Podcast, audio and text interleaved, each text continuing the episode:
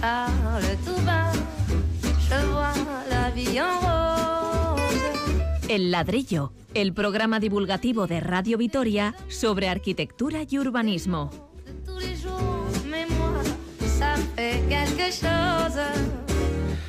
El ladrillo ha cambiado de hora. A partir de hoy nos encontraremos los lunes hacia las 12 y cuarto, entre las 12 y cuarto y la una.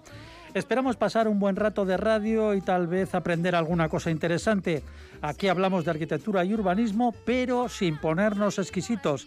Queremos ser el equivalente a una charla entretenida de café.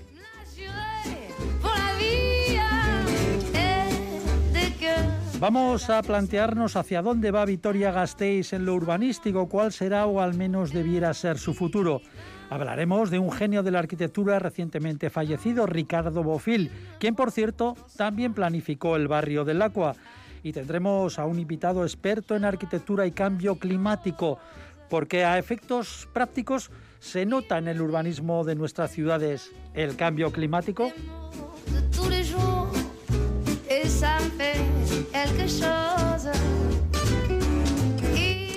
El ladrillo no sería posible sin la compañía de dos profesionales de la arquitectura y el urbanismo muy conocidos en la ciudad. Ambos tienen obras y proyectos en Gasteiz desde hace muchos años y son los colaboradores imprescindibles del programa. Aportan conocimientos y opiniones con las sólidas bases del oficio. Son los arquitectos y urbanistas Pablo Carretón, bienvenido. Un saludo, gracias. Y Fernando Bajo, un saludo. Muy buenas. Bueno, pues ya lo saben, comenzamos el ladrillo por la mañana y ustedes que nos escuchan pueden participar preguntando o sugiriendo temas. Para ello tienen el correo electrónico el ladrillo arroba itv.eus y el WhatsApp de esta casa de Radio Vitoria en el número 656-787-180. El control de sonidos, cosa de Alberto Lebrancón, les habla Paco Valderrama. Pues nada, vamos al lío.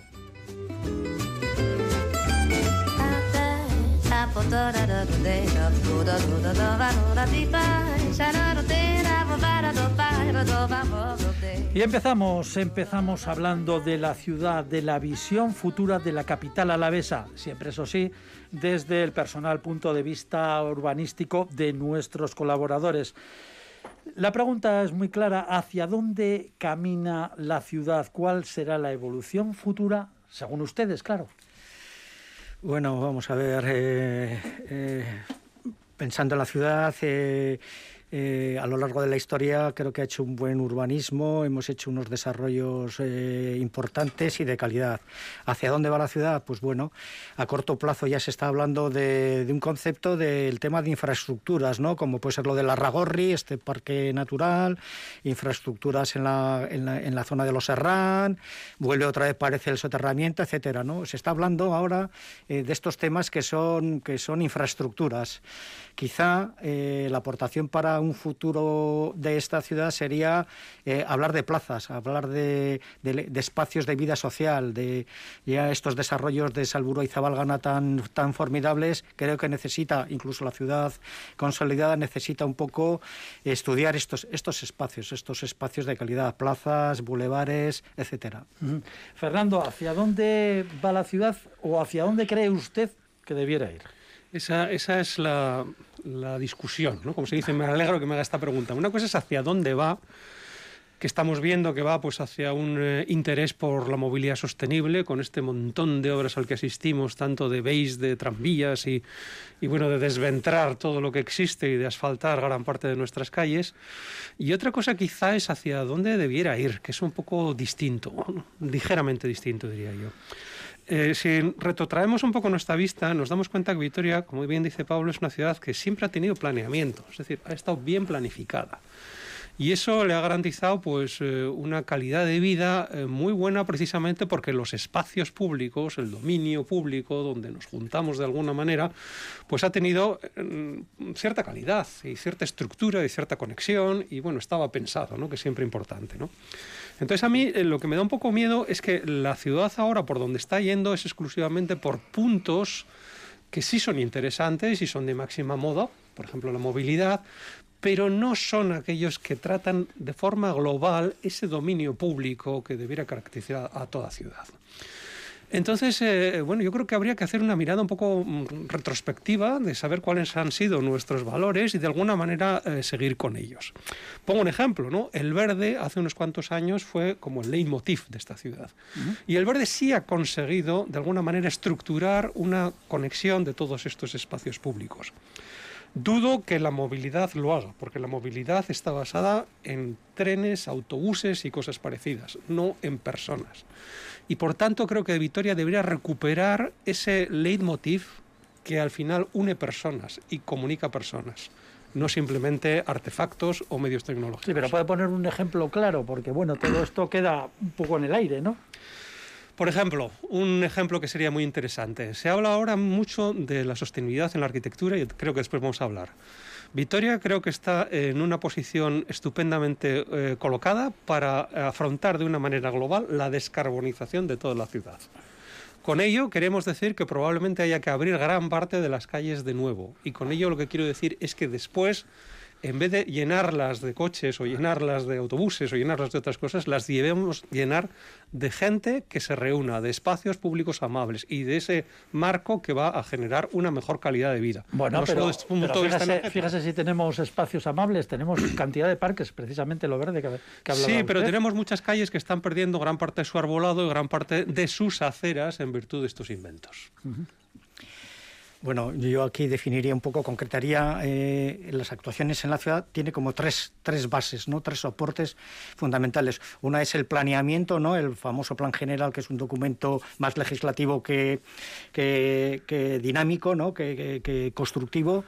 Otra sería todas estas infraestructuras en las que también incluiría todas las zonas verdes, como ha comentado un poco Fernando. Y esa tercera pata, que yo creo que es la que, comentaba al principio, es la de darle calidad, eh, humanizar. Eh, la ciudad, ¿no? Humanizar a través de plazas, de, incentivar la vida social. Eh, hablamos de parques, pero la gente va a pasear, eh, los bulevares van a pasear, pero esos, esos, esos espacios de contacto que son las plazas eh, se necesitan para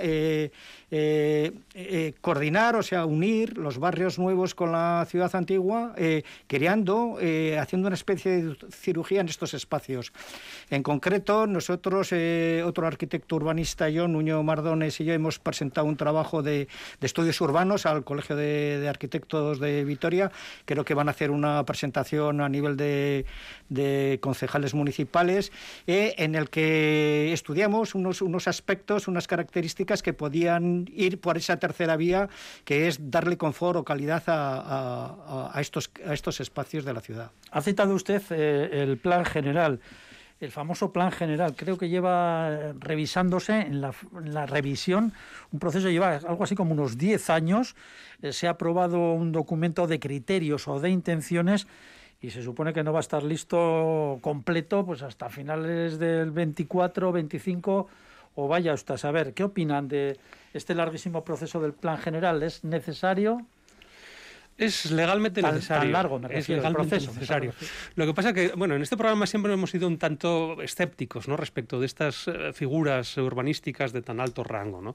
Eh, los planes generales es lógico que cuesten tanto tiempo ser redactados porque realmente es una especie de, documento global que abarca todo lo que eh, supone el urbanismo en la ciudad, ¿no?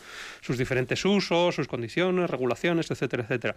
La pregunta es si hoy día un plan general tiene sentido o no porque lo que está ocurriendo en nuestra sociedad es que eh, los ciudadanos demandan eh, necesidades y cuestiones que muchas veces para darle amparo legal, y en este caso es el plan general, pues, pues llega muy tarde. Entonces hay un decalaje temporal tremendo. Así, el plan general, como, como últimamente ha venido pasando, cuando se aprueba resulta que ya nace de alguna manera modificado o con varias modificaciones pendientes. ¿no?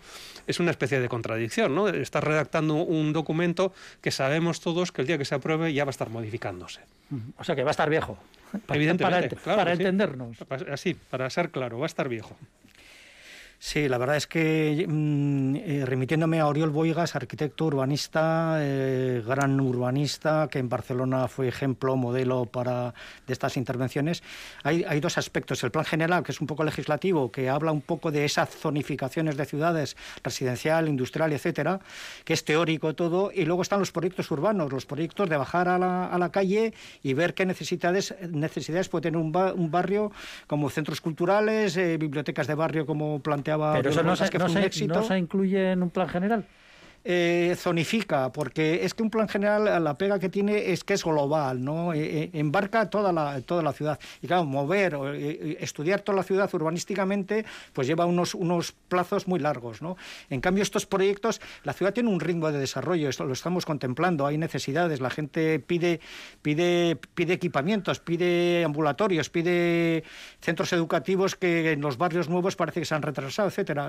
Ese desarrollo de ciudad hay que, hay que resolver inmediatamente y sobre todo volviendo a, esos espacios de calidad que pues en las plazas para hacer esa vida social que necesitamos, humanizar la ciudad. Sí, eh, Fernando, una vez creo que usted ha comentado que el plan general de Nueva York debe ser eh, por comparación. Debe de ser algo pues, bastante es, básico. Es, un poco mito, ¿no? Pero sí, en general las regulaciones anglosajonas son muy, muy pragmáticas, ¿no? Y yo muchas veces lo pongo no como imagen, ¿no? O sea, Nueva York se hizo con un plano de sección, que es lo que se llama el setback, que son los retranqueos que van teniendo los edificios se van según van subiendo de altura, ¿no? Las calles tienen una anchura eh, determinada, desde ese centro se trazan unos ángulos hacia arriba y el edificio siempre tiene que estar dentro de esa línea angular que está trazada desde el centro de la calle. ¿Para qué? Para que haya ventilación e iluminación suficiente. Y dentro de esa área de movimiento, el edificio ya puede desenvolverse con toda libertad. Así se ha hecho una de las ciudades más icónicas del mundo. Los edificios solo tienen que cumplir esa norma. Es decir, sin tanto eh, trámite administrativo. Exacto, muchísimo menos. Hombre, después hay normativas de incendios, normativas de salud, evidentemente, pero de la forma, de la, de la geometría de la ciudad, con una simple sección se puede hacer una gran ciudad. Y eso es, yo creo que la lección que tenemos que aprender porque en este mundo nos perdemos con burocracias y legalidades que al final lo único que nos llevan es atarnos las manos antes de haber actuado. Sí, lo que pasa que en el plan general, no, en este caso, eh, habla también de usos industriales, usos de equipamiento, usos deportivos, ¿no? O sea, esa, eh, la mezcla de usos también, ¿no? O sea, son bastantes conceptos, bastantes eh, elementos que hay que controlar o, implementarlos en la ciudad para que la, la, ciudad tenga este equilibrio. Volviendo a los desarrollos de la ciudad, por ejemplo, el polígono industrial de Gamarra, Betoño, etcétera, parece que requieren otro nuevo análisis en el sentido que ya prácticamente se están quedando obsoletos a nivel industrial y necesitan eh, la ciudad, la ciudad está viva, no puede esperar esos desarrollos industriales antiguos a que el plan general aparezca de aquí a unos años. Pero cosas, cosas mucho más cercanas. Pero, pero, un momento, ¿es normal que un plan general tarde tantísimo, 10 años? ¿Es lo habitual en otras ciudades? O... Sí, sí, sí, es, sí. No, y cada vez tardan más porque cada vez intentan abarcar pues, cuestiones más complejas, ¿no? Pero un ejemplo claro que aquí lo hemos dicho muchas veces, o sea, las viviendas en plantas bajas o en locales comerciales. Sí. ¿Cuánto cuesta permitir eso? ¿Tenemos que esperar 10, 15 años a que salga un nuevo plan general para admitir eso directamente? Es que, es que, es, sí, que se pueden no, hacer no cabe en la cabeza en las hojas vacías. Pues, pues ya está, directamente. Entonces yo creo que el urbanismo puede ser mucho más flexible y no convertirlo en un tomo legal que parece, vamos, el Código Civil. Eh, bien, eh, el plan general yo creo que está en manos de la gobernanza municipal, ¿no? O sea, mientras haya un consenso de todos los partidos para ese interés común ese interés que lo necesitamos todos los ciudadanos lleguen a buen puerto, se tienen que poner de acuerdo en unos mínimos de ciudad, unos mínimos. No se puede, eh, esa gobernanza tiene que ser ágil y, solucionar este, este, este, la gestión de este planeamiento, no este desarrollo del plan general. Entonces, ¿por qué se está alargando? No lo sé, pero la gobernanza tiene que tomar medidas en el sentido de que se agilicen los trámites. El ladrillo o cómo la arquitectura y el urbanismo pueden resultar entretenidos. Y seguimos con el ladrillo. Hace poco que falleció otro grande de la arquitectura, en este caso el barcelonés Ricardo Bofill, posiblemente el más transgresor por sus creaciones totalmente sorprendentes. Se ha dicho que fue el más cosmopolita y brilló mucho antes que la arquitectura, mucho antes de que la arquitectura fuera una pasarela de estrellas internacionales. Luego hablaremos de sus impactantes obras, pero antes Bofill este importante arquitecto recién fallecido, tuvo relación con Vitoria, en concreto con el barrio del Acua, ¿no?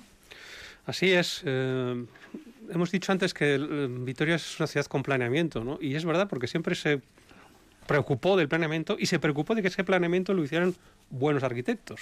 Y en este caso, pues a, a Ricardo Bofil eh, se le encargó eh, varios de los eh, sectores del Actur del Aqua, lo que hoy conocemos ¿Qué, como qué la- año estamos hablando? Estamos hablando del año 70, 71, 72, por ahí más o menos, ¿no? Eh, bueno, primero hubo una, una- una organización, vamos a decir, de todo este gran territorio al norte de la ciudad, precisamente para acoger viviendas, ¿no? De todo aquel crecimiento de población que tuvo Vitoria en los años 50-60. Y, y- y Bofill se le encargaron varios de estos sectores, eh, vamos, porque era un arquitecto ya muy interesante, eh, muy reconocido quizá internacionalmente incluso antes que, que que en eh, España, ¿no? Y, y, bueno, desarrolló unos cuantos polígonos que desgraciadamente después no tuvieron una cristalización. En los años 90, precisamente por eso, porque todavía el Actor del Aqua no se había desarrollado, se le vuelve a encargar al estudio de Ricardo Bofill el desarrollo del sector 2, que es eh, realmente el que está justo donde hoy está la estación de autobuses. ese, ese sector, entre el pues, Duque de Wellington, Portal de Foronda, etcétera, etcétera. ¿no? Y, y ahí ya eh, la ordenación que plantea es una ordenación, vamos a decir, de mucho más básica y menos ambiciosa que la que había presentado antes en hasta cuatro de los polígonos que están inmediatamente adyacentes hacia el norte. Eh, lo que eh, propuso Ricardo Bofill era realmente una, una nueva ciudad, absolutamente, con unas imágenes propias, vamos a decir, de la mejor película de ciencia ficción que pueda existir, con unas plazas aporticadas y cubiertas gigantescas, con unos edificios eh, absolutamente modernos y capaces de, crear una imagen de ciudad completamente rompedora. Y es una pena, es una pena que... Pero de que- eso no se hizo nada, ¿no? no se hizo nada, nos han quedado sus dibujos, nos han quedado sus descripciones, eh, eh, vamos, unas maravillosas descripciones escritas también de estos escenarios, pero, pero no, no nos hizo absolutamente nada. Bueno, eh, Actor del Agua, 1975, 76. Bueno, eh, en primer lugar, ya aparecen las supermanzan- supermanzanas, estas que estamos hablando ahora que parece que están de moda. Ya estaban allí las supermanzanas, entonces ya es un, es un concepto urbanístico antiguo. Eh, sí que es verdad que, que eh, en, la primera, en la primera intervención en el año 70, hace esta, esta gran ciudad que comenta Fernando, y luego ya en el 92 hace este sector 2, ¿no? que, que sí que nos han quedado las trazas, la, la plaza de Euskal Herria y luego la plaza Ignacio O sea, son cuatro supermanzanas, una está lo que es el, el- el gobierno vasco, el gobierno vasco, después al norte de, ese, de esa manzana del gobierno vasco están los equipamientos educativos, el Colegio San Prudencio, Toquieder, etcétera. Y de la calle Donosti hacia la derecha, entre Portal de Foronda, aparece la, la Plaza Euskal Herria, que en un principio, según Bofil, iba a haber un palacio de congresos, una especie de plaza trapezoidal, se puede ver un poco los, en los desarrollos teóricos que había marcado, que luego efectivamente solo quedan estas tramas. Y luego sí que hace una especie mm, plaza que es la de Ignacio eh, Aldecoa, Ignacio Aldecoa, que es, un, es una elipse, una especie de elipse con dos torres de baja más 10 y queda ese urbanismo llamado como barroco con unas perspectivas, unos paseos peatonales, etcétera, ¿no? Y esas trazas es lo que queda un poco de la de lo que de lo que quiso hacer Ricardo Bofil. También eh, aportaba soluciones constructivas que no se llegaron a hacer más que solo un poco la volumetría, ¿no? Estas torres de baja más 10 y estas estas estas viviendas, esa, esa trama que, que sí que consta dentro de, de- de la intervención de- del taller de arquitectura de Bofil. Es decir, que de esa ciudad de ciencia ficción increíble, con unas plazas altísimas, eh, porticadas, con unos eh, angulosas y tal, no queda absolutamente nada. Nada ¿no? de nada. Bueno, rascacielos en Chicago, Tokio, Casablanca, una universidad en Marrakech, el aeropuerto internacional de Barcelona, el barrio Antígona de Montpellier, que recuerda, por ejemplo, a la plaza de San Pedro de Roma. Es, un barrio de, viviendas. El famoso y polémico Hotel Vela, junto al, puerto de Barcelona, en la playa.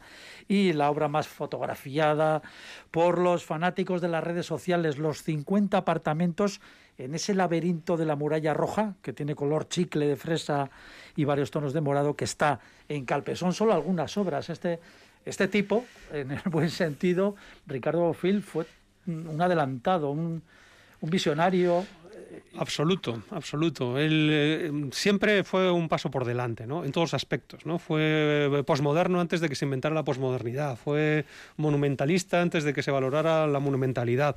Siempre, siempre, siempre estuvo por delante, ¿no? Tenía un talento y una visión eh, exageradas.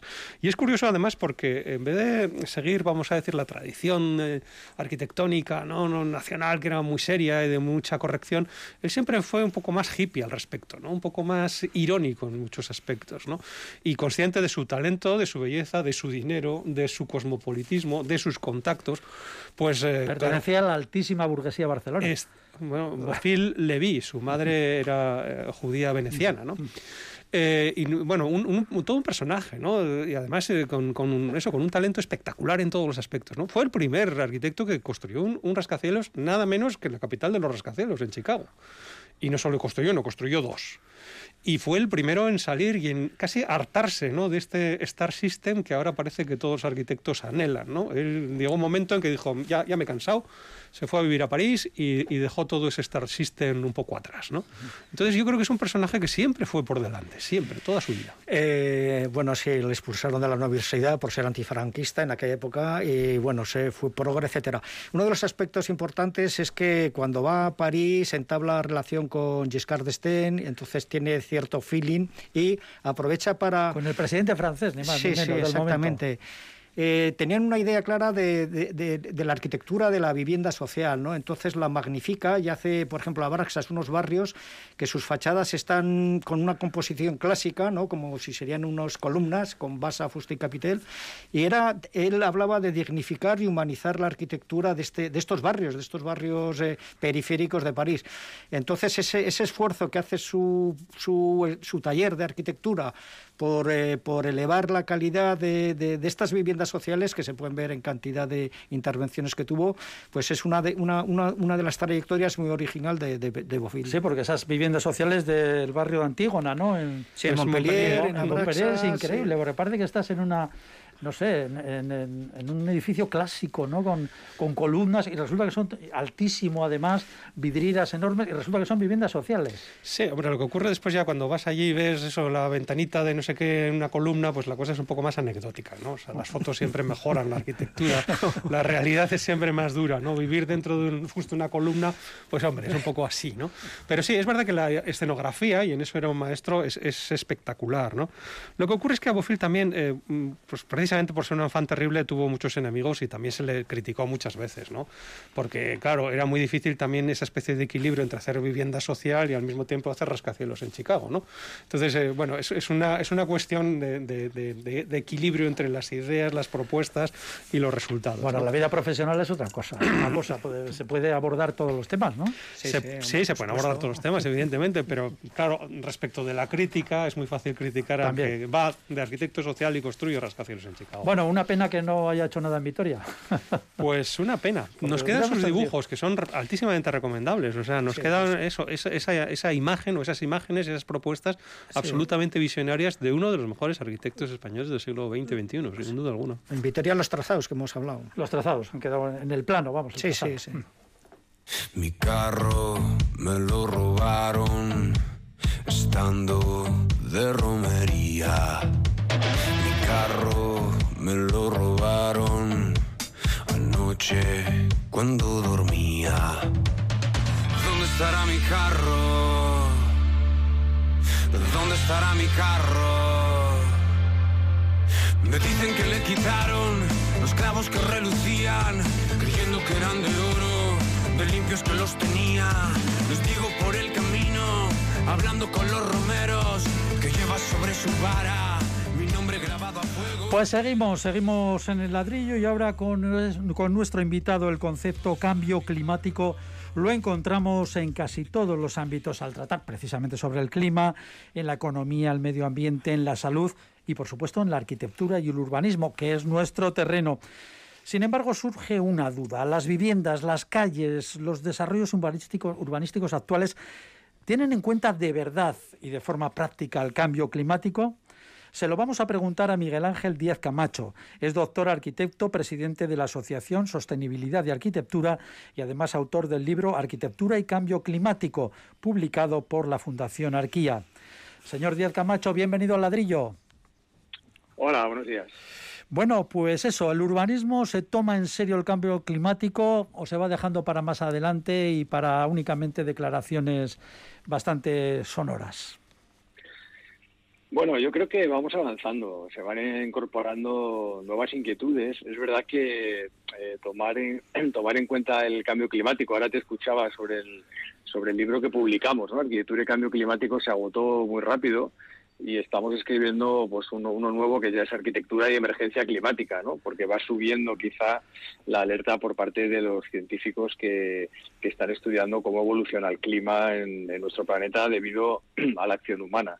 Eh, el, urbanismo, fíjate que para tener en cuenta el, el cambio climático, eh, o si queréis, la, la, el cambio climático es algo natural que se viene produciendo desde hace millones de años en el planeta y que, y que por lo tanto es algo natural. Quizá lo, lo que eh, la influencia de, posiblemente de la revolución industrial de la actividad humana es la que ha disparado eh, algunos niveles, fundamentalmente los niveles de carbono en la atmósfera, y son los, los que hacen eh, que estemos en un escenario eh, realmente complejo a nivel, a nivel, de predicción de por dónde puede evolucionar el planeta. Para que el urbanismo incorporara eh, todos estos vectores, tendría que empezar a, contemplar bueno, pues una ciudad eh, que, va, que va a ser habitada en, en, un clima posiblemente mucho más cálido que el que tenemos ahora, eh, que va a ser afectada por, el, por esto que llamamos el calentamiento global eh, y que eso va a tener unas consecuencias en forma de lluvias, en forma de, de sequías, en forma, en forma de olas de calor más pertinaces, en forma también incluso de, de, heladas o de, o, de, o de, nieves que no son eh, de alguna manera propias ¿no? de, la, de, la, latitud en la que se encuentra la ciudad. Cuando hablamos de ciudades es un término muy genérico, ¿no? hablamos igual de, eh, de las ciudades africanas o de las ciudades escandinavas, ¿no? cuando, son realmente cosas muy distintas. Pero bueno, por, quizá por intentar simplificar un tema tan complejo, diría que tendrían que tener en cuenta, el urbanismo tendría que tener en cuenta posiblemente estos escenarios climáticos que nos esperan, cosa que creo que todavía no se está haciendo y seguramente también tener en cuenta el, el, el factor antropogénico, ¿no? es decir, el, tres cuartas partes del planeta ya han sido eh, o son artificiales, eh, son creadas artificialmente por el hombre y hay muchos territorios sobre los que es imposible construir de una manera ecológica porque es que son prácticamente rellenos muchos de ellos. Yo en mi práctica profesional me he encontrado con algunos. ¿no?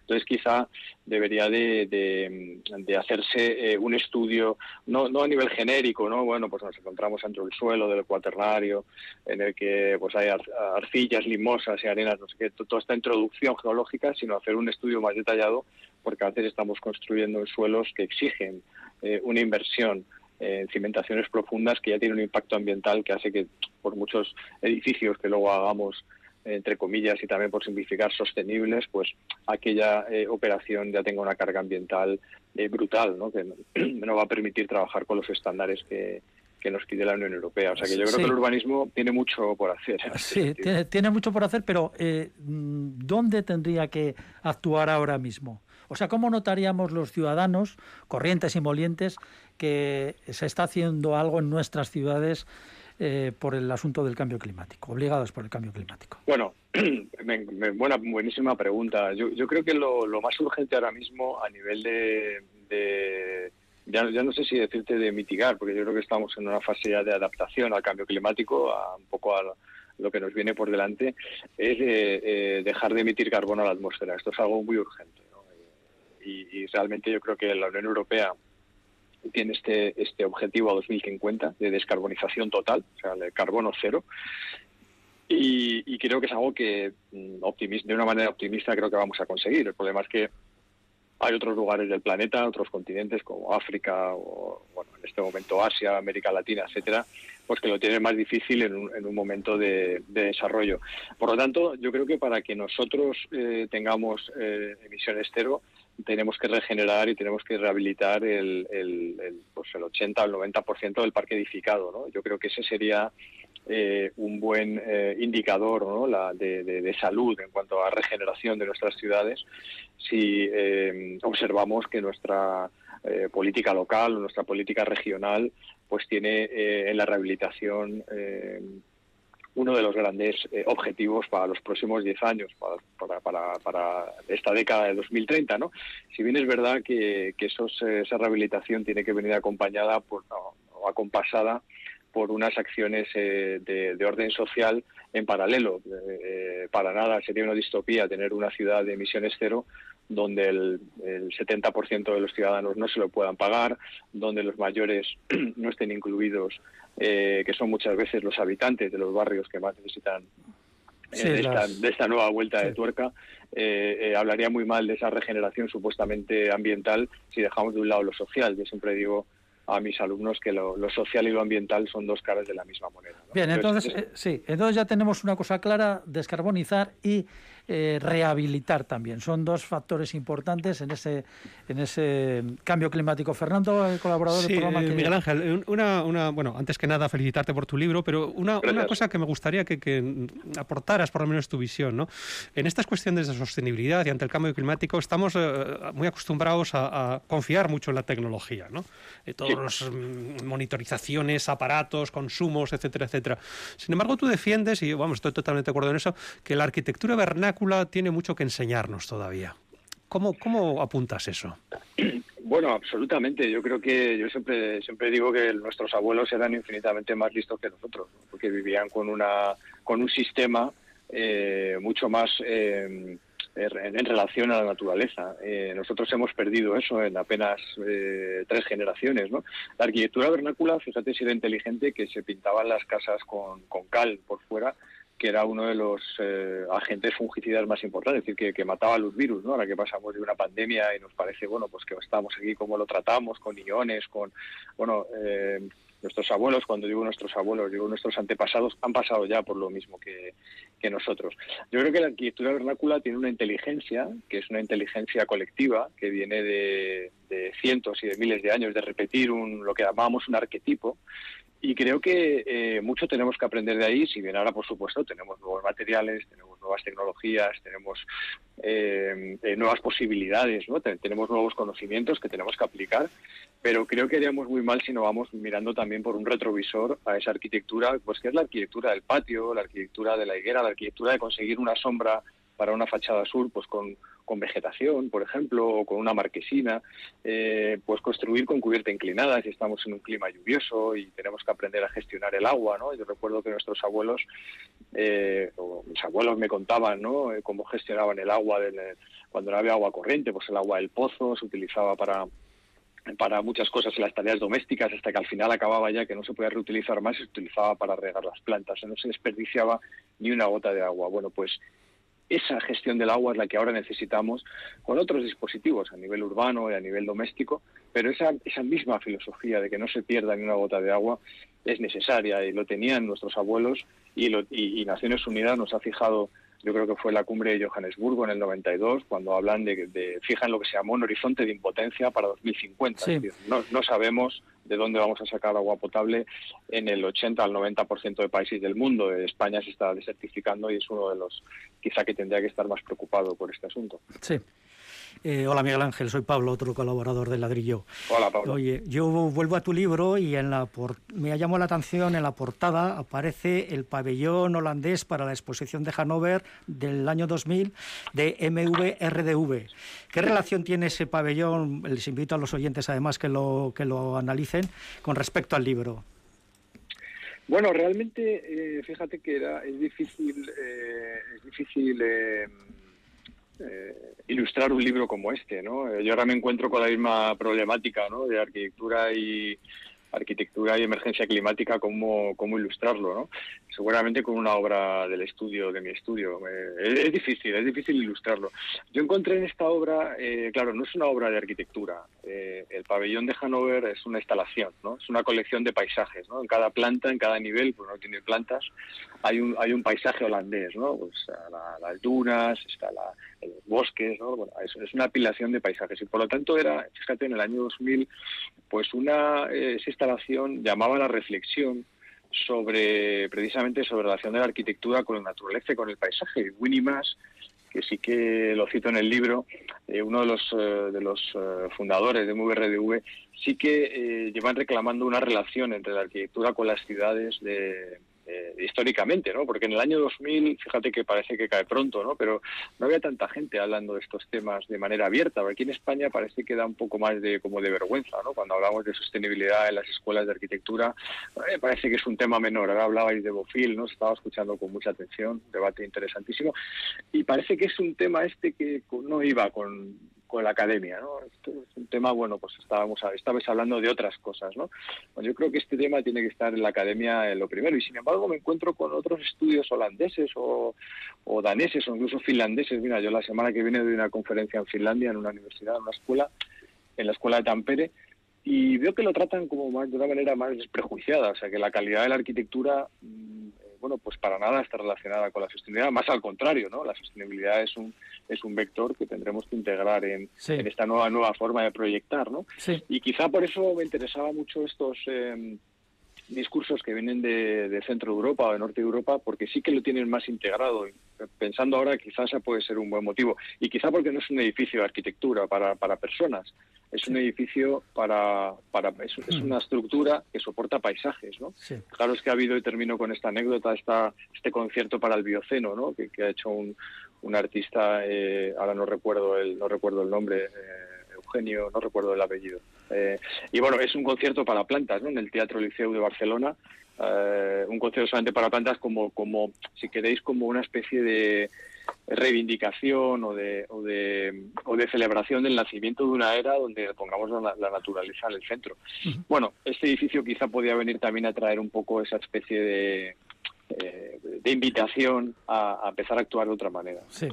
Eh, terminamos ya, tenemos muy poquito tiempo. Muy brevemente, eh, volviendo ya al terreno de las ciudades, de lo que vemos los ciudadanos y las ciudadanas, por ejemplo, el cambio climático, no sé si coincidirá usted, lo podemos ver, por ejemplo, en las ciudades en las que hay playa, hay costa.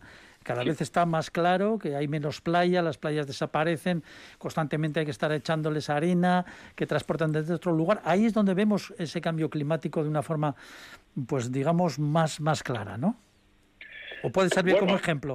Realmente ese es un, ese es un buen indicador. El, aumento del nivel del mar es un indicador del, del, cambio climático. Se debe a muchos factores eh, que no vamos a analizar aquí, porque como dices no tenemos tiempo, pero en, grandes ciudades como, eh, Madrid, Barcelona, no sé, no sé en vuestro caso, en, Vitoria, en, Donostia, no sé, no sé la calidad del aire como, como la tenéis, pero hay indicadores de, de salud también. Fijaros que la salud va a ser un indicador eh, fantástico, la salud de las personas que enferman cada vez más por una peor calidad del aire. Es decir, hay muchos indicadores, quizás sería sería interesante marcarlos, pero el que tú dices del aumento del nivel del mar, ¿no? Está previsto para este siglo pues eh, un aumento entre 50 y, un metro, 50 centímetros y un metro, es el aumento previsto para 2100 y para el año 3000, eh, que parece muy lejos, pero en, en, el tiempo del planeta, el tiempo geológico no es nada, pues podría subir hasta 6-7 metros, con lo cual eso, eh, pues las ciudades que tienen costa, imaginaros el,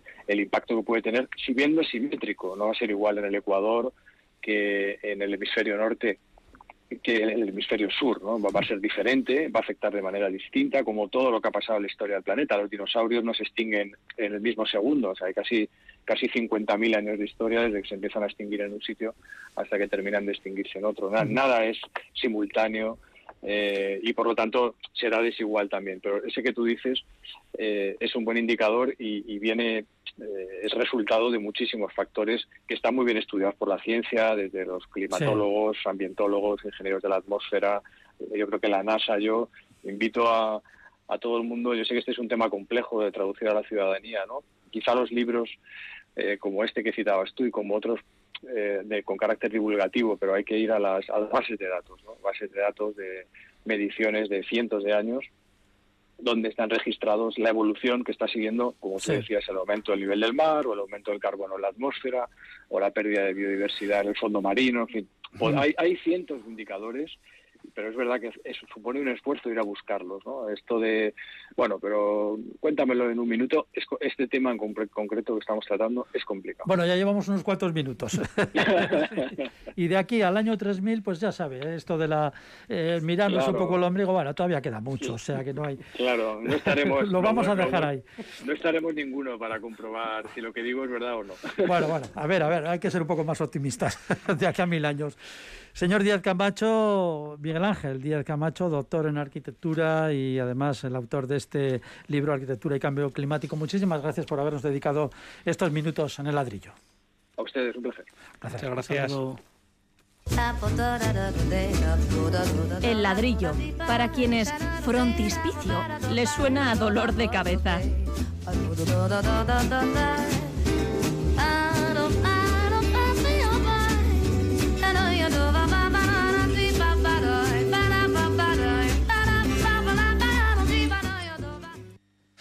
Bueno, pues cambio climático, arquitectura, ¿y ustedes qué opinan al respecto? Estamos en Vitoria. Pues la verdad es que yo siempre digo que mucho lo del calentamiento global no se nota en Vitoria todavía, por lo menos, ¿no? Porque, Hoy no. bueno, estos días, estos días igual la verdad es que es, es, un tema apasionante, ¿no? Y, fíjate, es una cuestión que sí que creo que hay que empezar a tener en cuenta en cualquier desarrollo urbanístico. Estábamos hablando más que nada de la arquitectura, ¿no? O sea, los cimientos, las fachadas, las cubiertas, evidentemente en eso la normativa empieza a cada vez a a exigir más, ¿no? Más protección frente a estas inclemencias y estos cambios repentinos y exagerados muchas veces, ¿no? Pero, pero quizá nuestras calles, la orientación de nuestros espacios públicos, ¿no? Los niveles, ¿no? Respecto del el agua, bien sean ríos, mares, etcétera, de, todos los lugares más sensibles. Yo creo que hay que hacer es un esfuerzo muy grande a la hora de tener esta variable como una de las más importantes de cara a hacer nuestros lugares más permanentes, más duraderos. Sí, yo creo que el, día a día nos vamos eh, implicando, nos estamos mentalizando a, a, este cambio climático. No es, una, no es una actuación de un día para otro, sino que se va desarrollando. Mentalmente estamos todos implicados en, en los consumos, ¿no? Consumos de bolsas de plástico, consumos de agua, consumos, etcétera, etcétera, ¿no? Entonces creo que sí, que lentamente se va integrando primero a nivel individual y a nivel colectivo, y en esa colectividad se incluye un poco esas calles, esas formaciones de ciudad, en las alturas, lo que comenta un poco Fernando, el tema de, de, las orientaciones, de la vegetación, etcétera, ¿no? Entonces, eh, poco a poco nos estamos mentalizando y está cambiando el, la sociedad y la ciudad. Bueno, pues aquí desde luego les contaremos cómo van esos cambios y cómo evoluciona la ciudad y las perspectivas que tenemos. Y no solamente la ciudad, también el mundo rural es interesante urbanísticamente. Por nuestra parte, esto ha sido todo. Este ladrillo ya de mañana, todos los lunes lo tendremos aquí a partir de las doce y cuarto. Fernando Bajo, Pablo Carretón, gracias por haber estado con nosotros. Hasta la semana que viene. Un placer. Un saludo. Agur, a todos ustedes, gracias por escucharnos.